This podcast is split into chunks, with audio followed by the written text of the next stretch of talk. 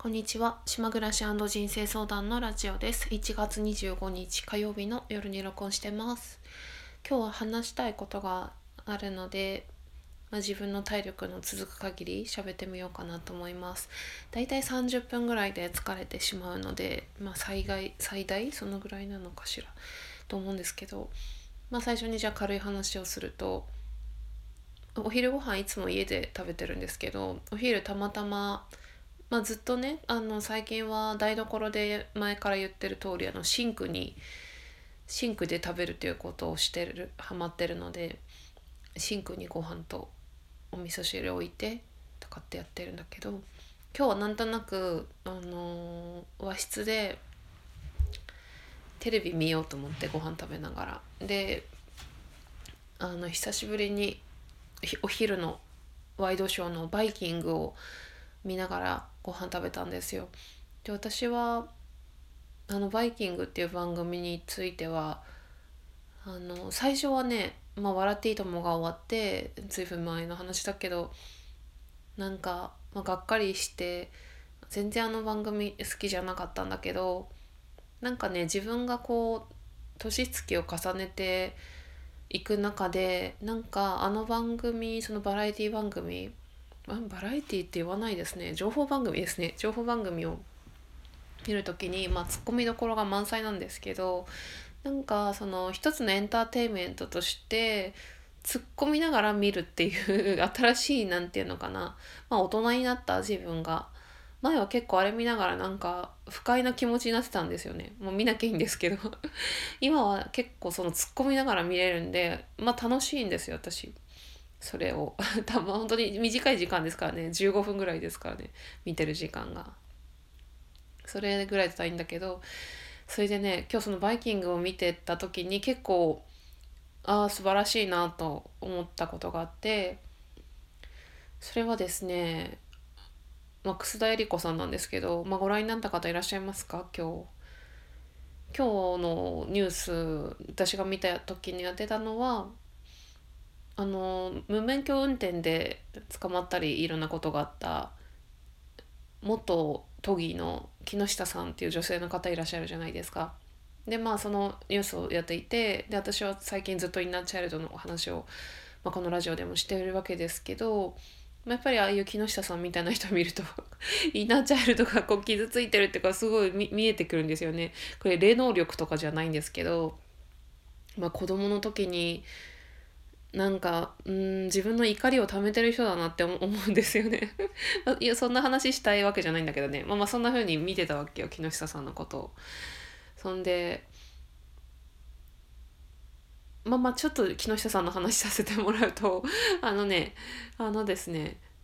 あのみ子供の頃にいろんなことがあるっていうのは誰しもあるしその程度の差はあってもみんながあることでどんな家庭でもね何かしらの問題があるわけだしまあでもそれでもその虐待だったりとかうーん、まあ、DV みたいなやつとかまあ一緒か。うんなんかまあまあそういうのがあった時にですよ。あった時に大人になってどういう影響が出るかのその分かれ道それがねあの自分もその加害者に回る人となんか自分を責める人っていうあの2つに分かれてでまあどどっちか、まあ、いずれそこがなんか癒されてなんか癒されていくっていうのももちろんあるんですけどなんかねあのそこのね加害に回る人と自分を責めるっていう風にま、ま、あの行く人の違いって何なんだろうなってなんか今日見てて そんなことをさあのバイキング見ながら思っちゃうんだけどさそれってやっぱり生まれつきの性質だったりそうだよね生まれつきのその人なんだろうなって思うんですよね。まあそれ魂と言ってもいいかもしれないんだけど。うん、性格って言ってもいいかもしれないんだけどなんか生まれつきのものでそういう風に分かれていく気がするんだよねって思い思ってたわけよそれを見てニュース見てて。そんでねそれでその坂上さんも坂上さんも私すごいちょっと見る目変わっちゃったんだけどちょっと坂上さんの話はそんなにしなくていいので軽くだけ喋るけど私坂上さんってあんま苦手だったんですけどなんか私マツコがすごい好きだからマツコ・デラックスのねマツコが坂上さんとすごい仲がいいっていうのをちょっと何で知ったのかな？マツコ会議のなんか年末のスペシャルかな？で見てで坂上さんって動物が好きなんですね。全然知らなくてさ動物保護のなんかそういう建物建てようとしてたりとかしててすごく見る目が変わったんだよ私が。そこそれを見てあこういう人だったんだと思って優しい人なんだなと思って見る目が変わってでまあまあ坂上さんの話はいいんだけど坂上さんがねでそのゲストで最近そのバイキングって最近っていうかコロナがあってからあのリモートでオンラインであの画面で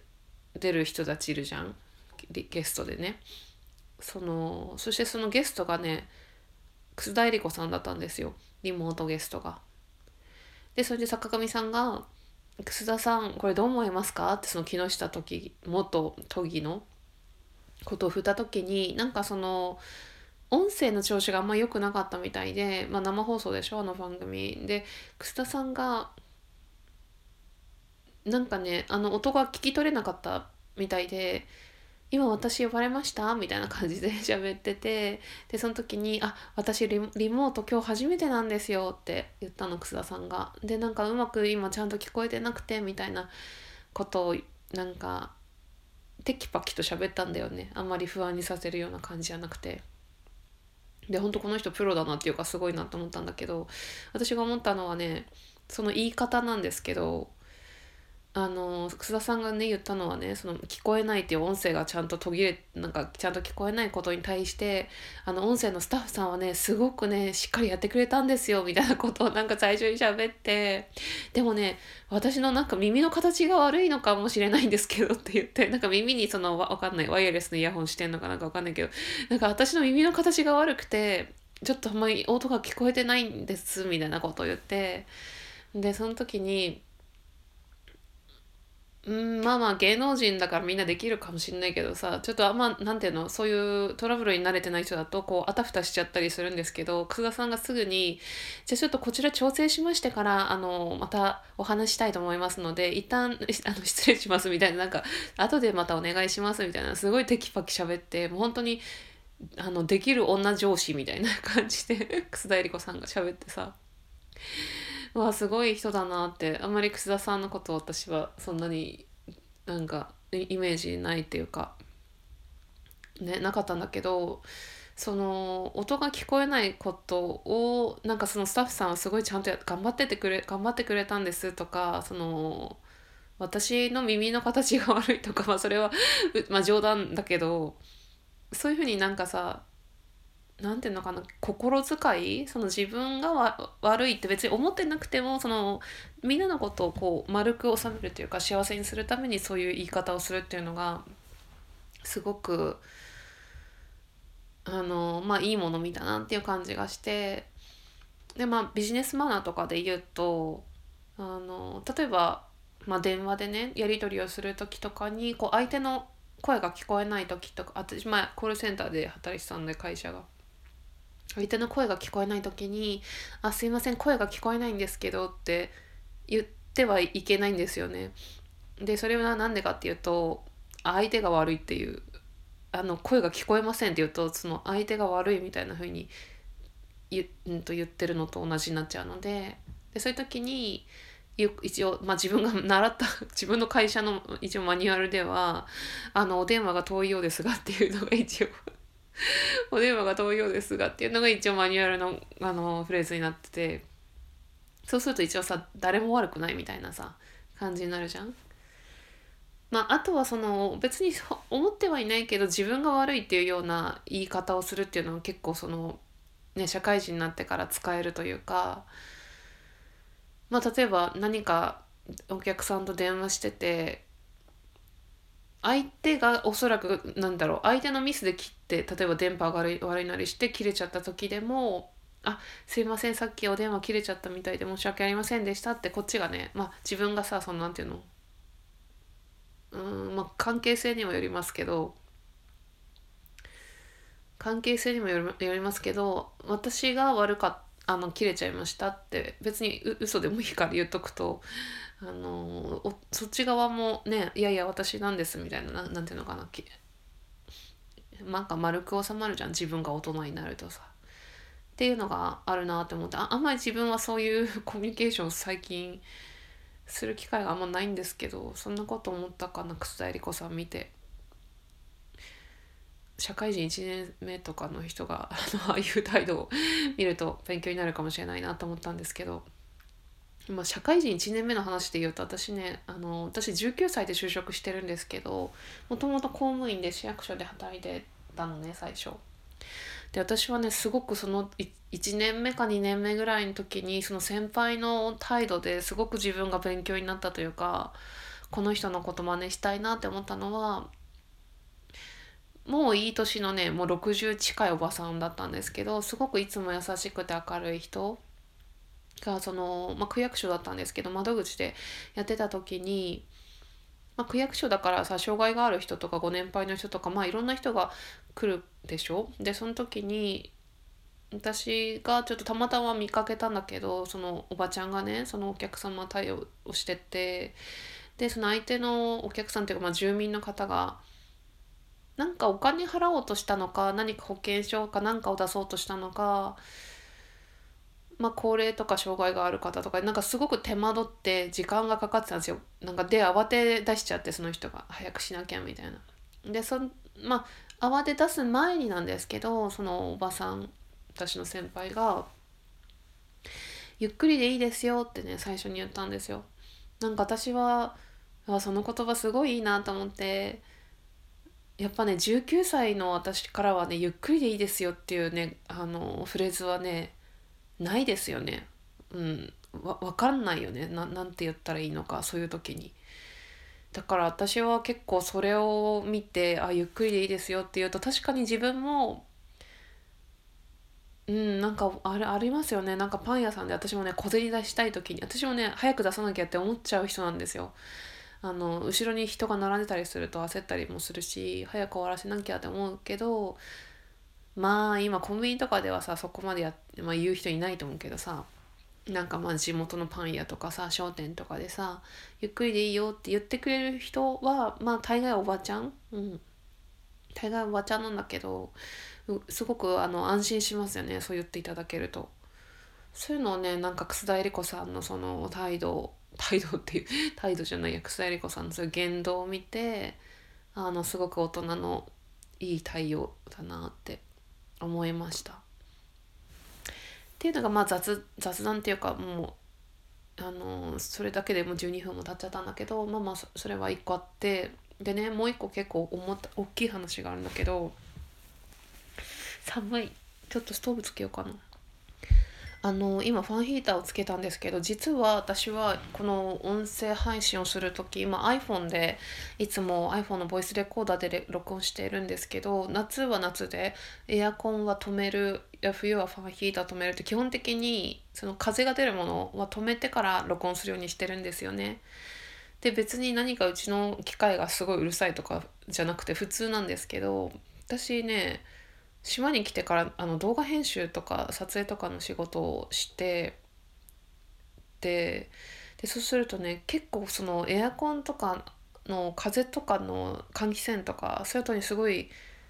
敏感になるっていうか音がねすごい入るんですよカメラの中に。ですごくね気になっちゃって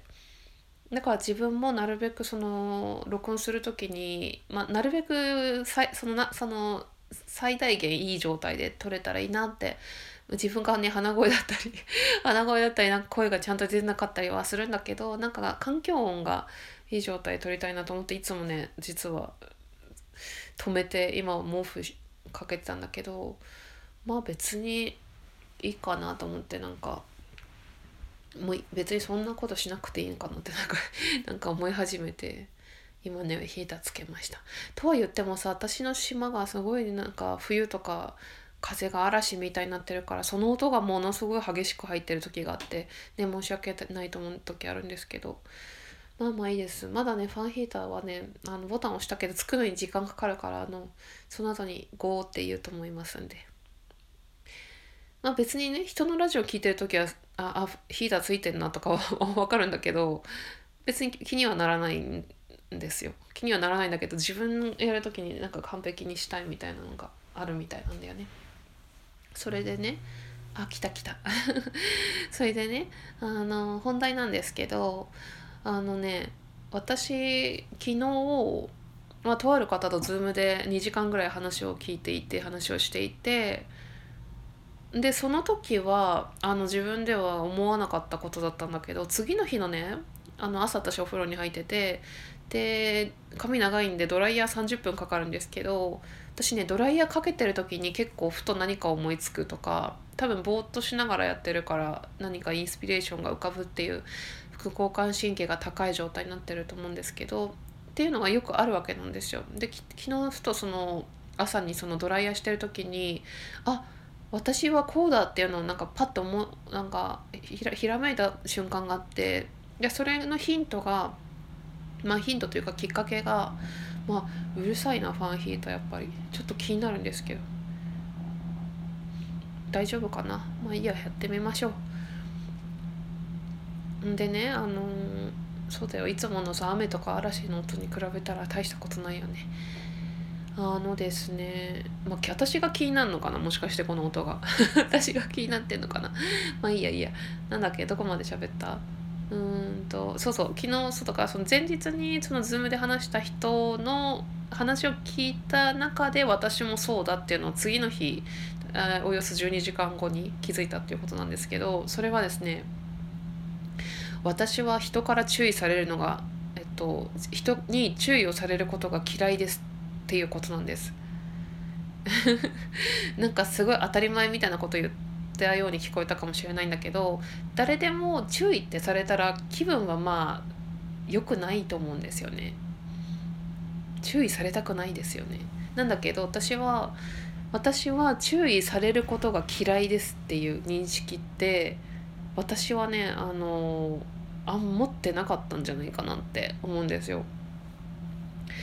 でねなんでそのフレーズがあのそのフレーズで自分が理解したかっていうとその前日に Zoom で話をした人が言ったんですそのフレーズを。私人に注意されるのが嫌いなんですって言ったんですよ。でなんでかっていうとその子供の時のあの影響があってそういう発言につながってるんですね。子供の時に親にものすごい注意ばっかりされててまあ散々傷ついたっていう話があるんだよね。で私はその話を聞いた時にああなるほどそうなんだみたいな感じで聞いたんだけど私私自身も私も注意されるの嫌いだって思ったのね。でね何が言いたいかっていうと私はその注意されたり何かを否定されたり何か指摘されたりした時に結構ねすぐ自分を責めるっていうか傷つくんですよいつも。なんかシュンってしちゃうんですよ。シュンってしてうーんだから注意されるのが嫌いっていうあのことじゃなくて私は注意されると傷つきますっていうふうにこう自分にこうフォーカスするっていうことですよね。まあ、それは多分インナーチャイルドのことを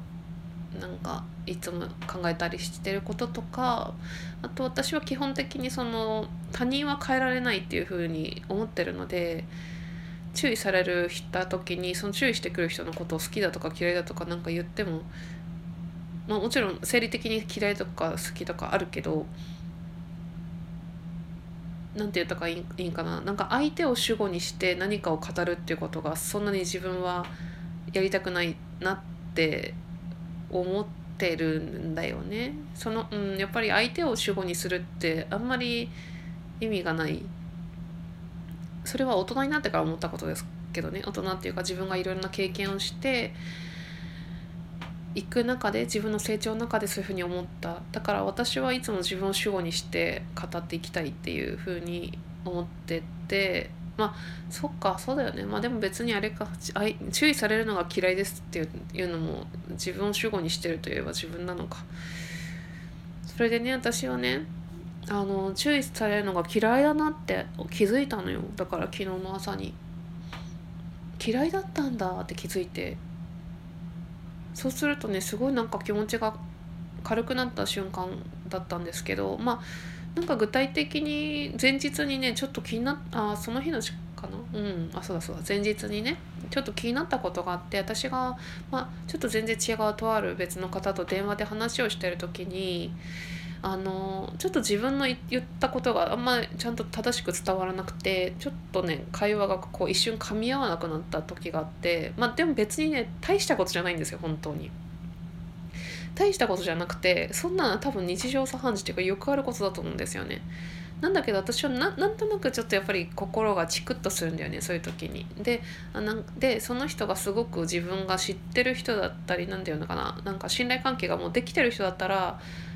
どんどん突っ込んで喋れるんだけどなんかそのまだ出会ったばっかりの人だったからその関係性もできてなくてなんか話が一瞬噛み合わなくてでなんかそうじゃなくてみたいなちょっと否定された言葉を言われて別にそんな傷つくような言い方じゃないんですよただの会話の中でそうじゃないみたいなでなんかチクッとして自分は。で私はなんか最近そういう経験あんまなかったからあ私やっぱりこんなちっちゃいことでいちいちチクってするんだなって思ったんだよその時に。ででその日の夜にそのズームであ夜じゃないやその日の何時間か後かにそのズームでその、まあ、A さんという人と A さんと喋って A さんが私は人に注意されることが嫌いって言ってで私自身も12時間後に同じことを思った。っていうことなんですね。でで私は私も同じよう A さんと同じように考えてみるとやっぱりね子供の時にねあのあだこうだ言われてましたよ。めちゃくちゃ言われてたよねと思って。特に勉強のことに対してお父さんから、まあ、テストの点数とか何が、まあ、前スキーのさスポーツ少年団行って雪山を一人で帰ってきちゃった時とかの話もしたけどさだからなんか毎回毎回傷ついてましたよね。もうその言われるたびにさ。言われるたびに傷ついてしかもやっぱりお父さん怖かったんでお父さんの顔色を伺ってたし今お父さんは機嫌がいいのか機嫌が悪いのかっていうのを結構やっぱり敏感に見てたと思うんだよね。小学生ぐらいの時から。ちょっとね幼稚園の記憶があんまりなくって私は。幼稚園の時にあんまりお父さん怖いと思った記憶は一個もないんだけどまあ覚えてるのはやっぱ小学校3年生ぐらいからなんですよね覚えてるのがね。っていう話があったのよ。だから A さんと私は全く、まあ、ほぼ一緒だなと思ったのその感覚に関しては。注意されるのが嫌だって。で私はすごくねまたまた深い、あの自己理解になるんですけど私ねあの特に仕事においてそうなんですけど結構完璧に近い状態まで持っていくっていうかあのそうだよね仕事が一番分かりやすいんですけど本当に自分なりにパーフェクトにやろうとするんですよね。でだんだんその辺はね緩んではきてるんですけど今はね緩んではきてるけどやっぱり前の会社ですごく頑張って成果出してた時って本当そうだったなと思ってでそれはそれですごくね楽しかったんですよ。だって褒められるし成果も出るしあの慕われるし頼りにされるし楽しいし嬉しいし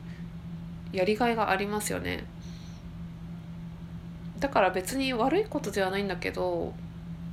だから私はその思ったのはねあれなんですあの私はその人から注意されたくないし指摘されたくないし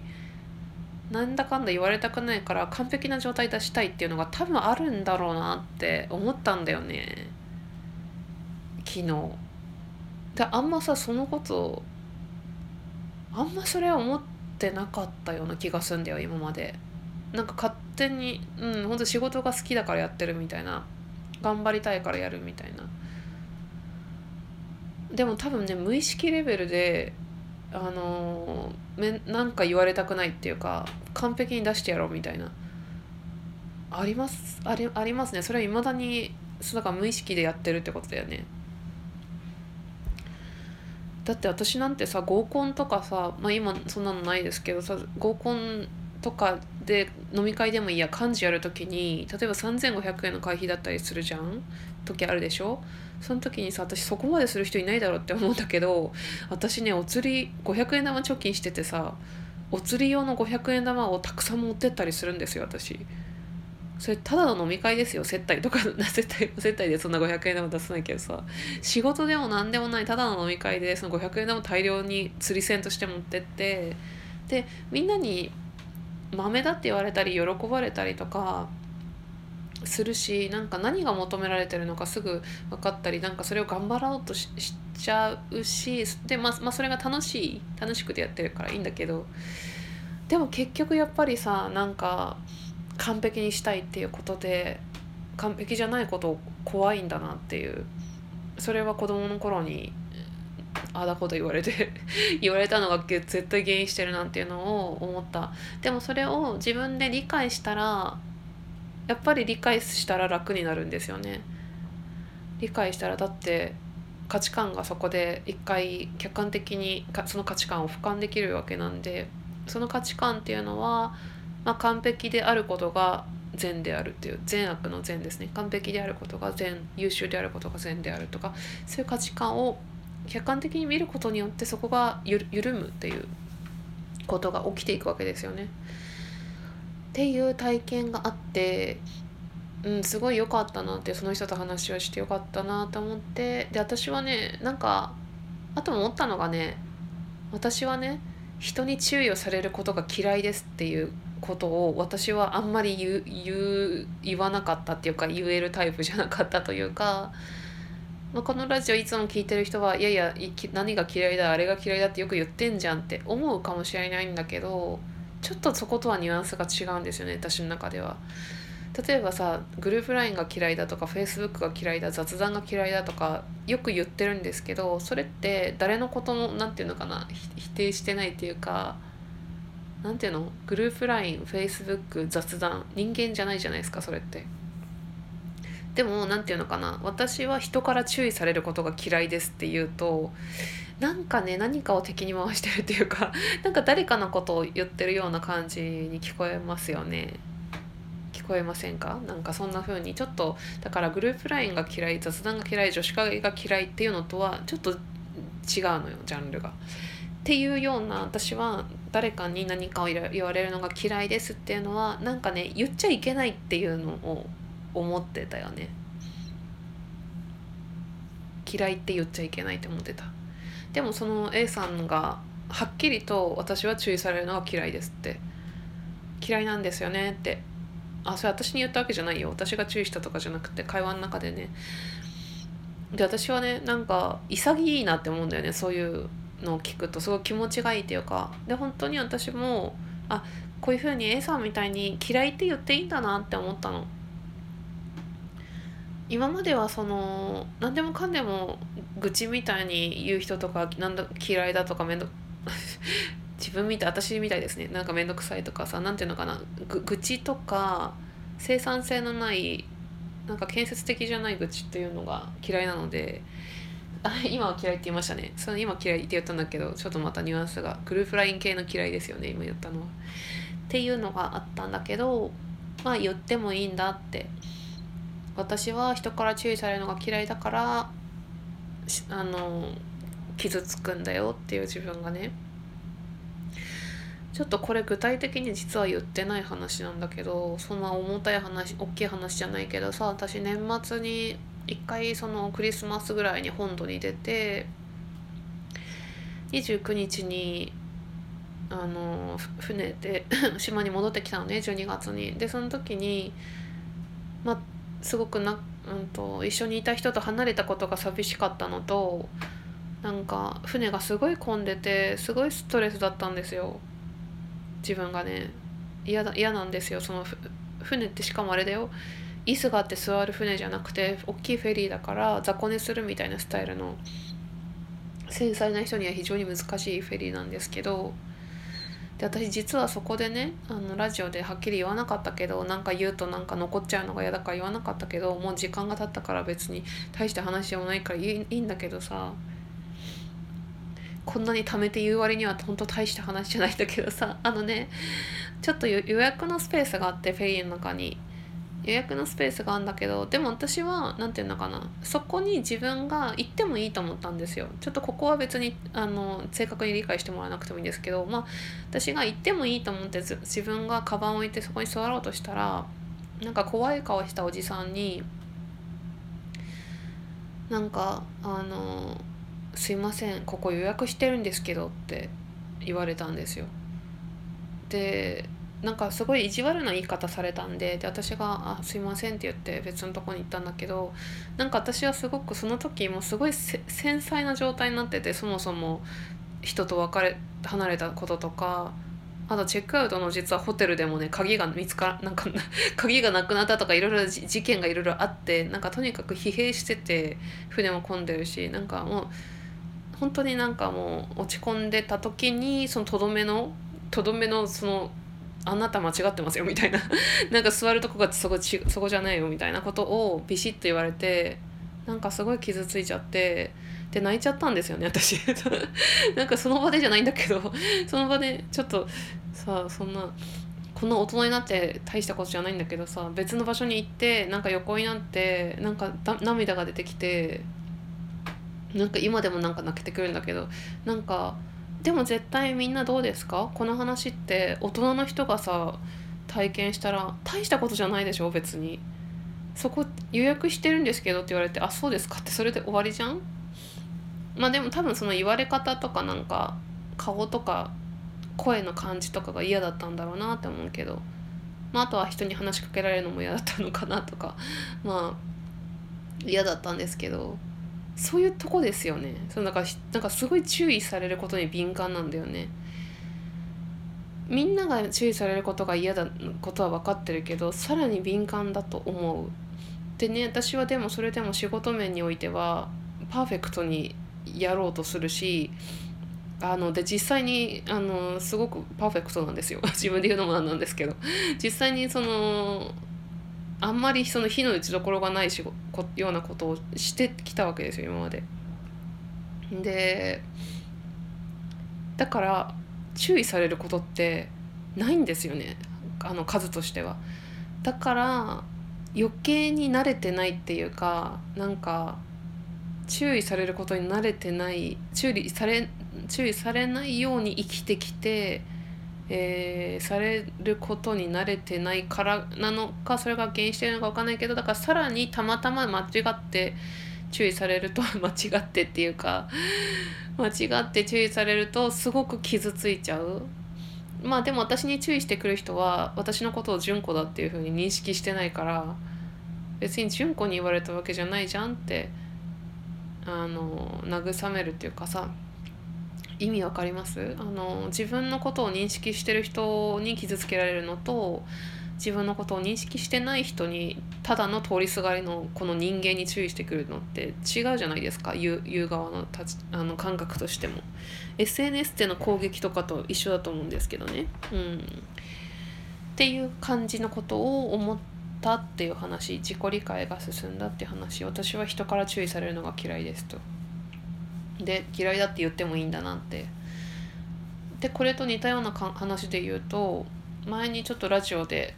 ある方があのフリーランスで仕事をしていきたい人で、まあ、一人で仕事をしたいっていう人なんだけどもともと組織であずっと働いてた方なんですけどすごい仕事ができる人で、まあ、このラジオ聴いてる人もなんとなくあの人かなってわかるかもしれないんだけどあのねその方が言ってたそのラジオの中で言ってたのがね私は人にあれこれ指図されるのが嫌いなんですって。同じようなことねさっきのと注意されるのと同じような感じ。人にあれこれ指図されるのが嫌いだから一人で仕事をしたいと思ってたみたいな組織がなんかみんなで仕事するの嫌だとか言っててそれ聞いた時もね私ねすごくねもう胸がすあのすくというかすごく軽やかな気持ちになったんだよね。気持ちがいいもう自分の。だから毒舌が好かれるのってそういう点だと思うんですよね。私も毒舌なんですけどあのみんなが思ってることを代わりに言ってくれるみたいな。で私はそのふり、うんと、そそ人にああだこうだ言われるのが好きじゃないっていうのをその時もあこんな風に言っていいんだってなんか思ってでその後ねそのセリフ同じセリフをよく言うようになったんだけどっていうのがあるんですよね。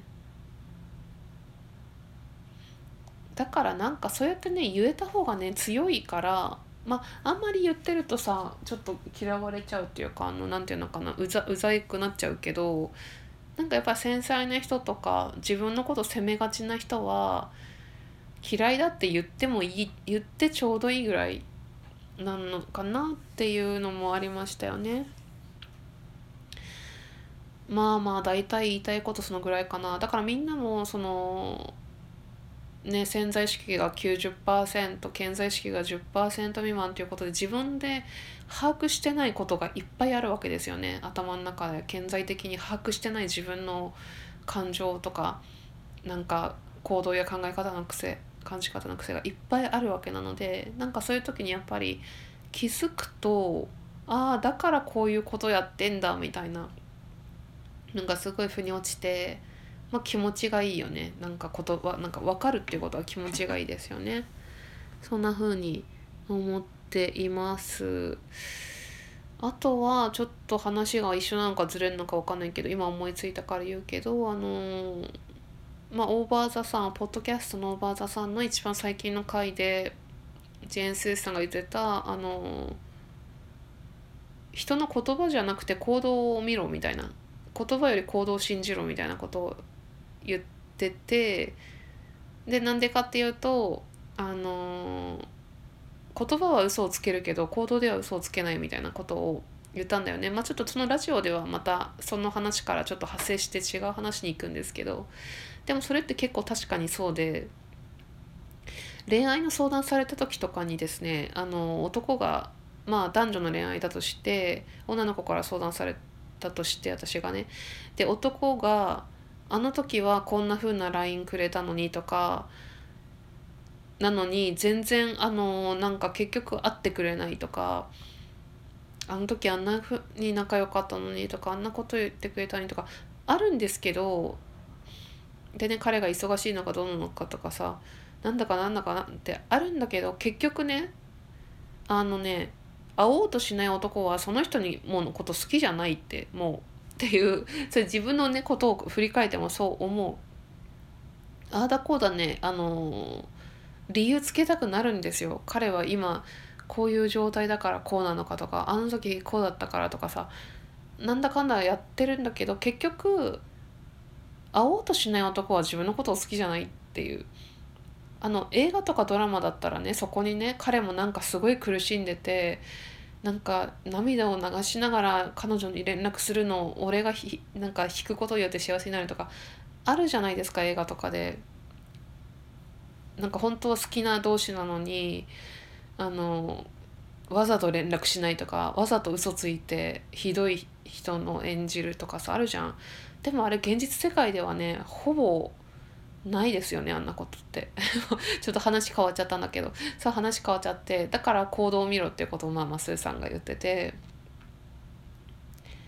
だから私がそのなんで今その話をなんかしたのかはあれなんです。あの私がね例えばその無意識の中で無文句とか、まあ、注意されるのが嫌だからパーフェクトに仕上げますっていうことを自分では気づいていませんでした今まで。でも結果行動としてパーフェクトに仕上げるとかっていう行動を見てれば完璧に仕上げてるわけじゃん。だからそれがあごめん違いますね。違う違う。ちょっとそそれでなんか行動を信じろっていう今言おうとなんか一緒かなと思ったけどちょっとち話がねちょっと違かったみたいで。まあいいや。でもね言葉と行動はそう。一致してない時もあるよねっていうちょっと最後話が違う話にいっちゃったね。もう終わりにしましょう。じゃあ最後にね今日ねやっぱ最後になんか朗読するとこう寂しくないかなっていうかなんかラジオって急に終わってしまうとなんかね寂しかったりするので何かこう読んでみたらちょうどいいですよねいつもね。ほんとね北山浩平さんの自然のレッスンからちょっとお茶を飲ましてください。お湯です。今日なめっちゃ長い。40分だ。はい。時々自分に問いかけてみると良い。人生についての4つの偉大な質問。4つの偉大な質問。1 声が大きかった。1こんなことをしている自分は幸せだろうか。2自分が今していることで余計に物事がややこしくなりはしないか。3平和と満足をもたらすために自分は何かやっているだろうか。4自分がどこかに行ってしまうとか死んでしまうとかでもしここにいなくなったその時に一体どんな風にみんなの記憶に残るだろうか。今のはね時々自分に問いかけてみると良い人生についての4つの偉大な質問ということだったんですけどもまあ全然こういうことはちょっと自分に問いかけてなかったですよね。まあこんなことをしている自分は幸せだろうかっていうのはあのとても大事な質問ですよね。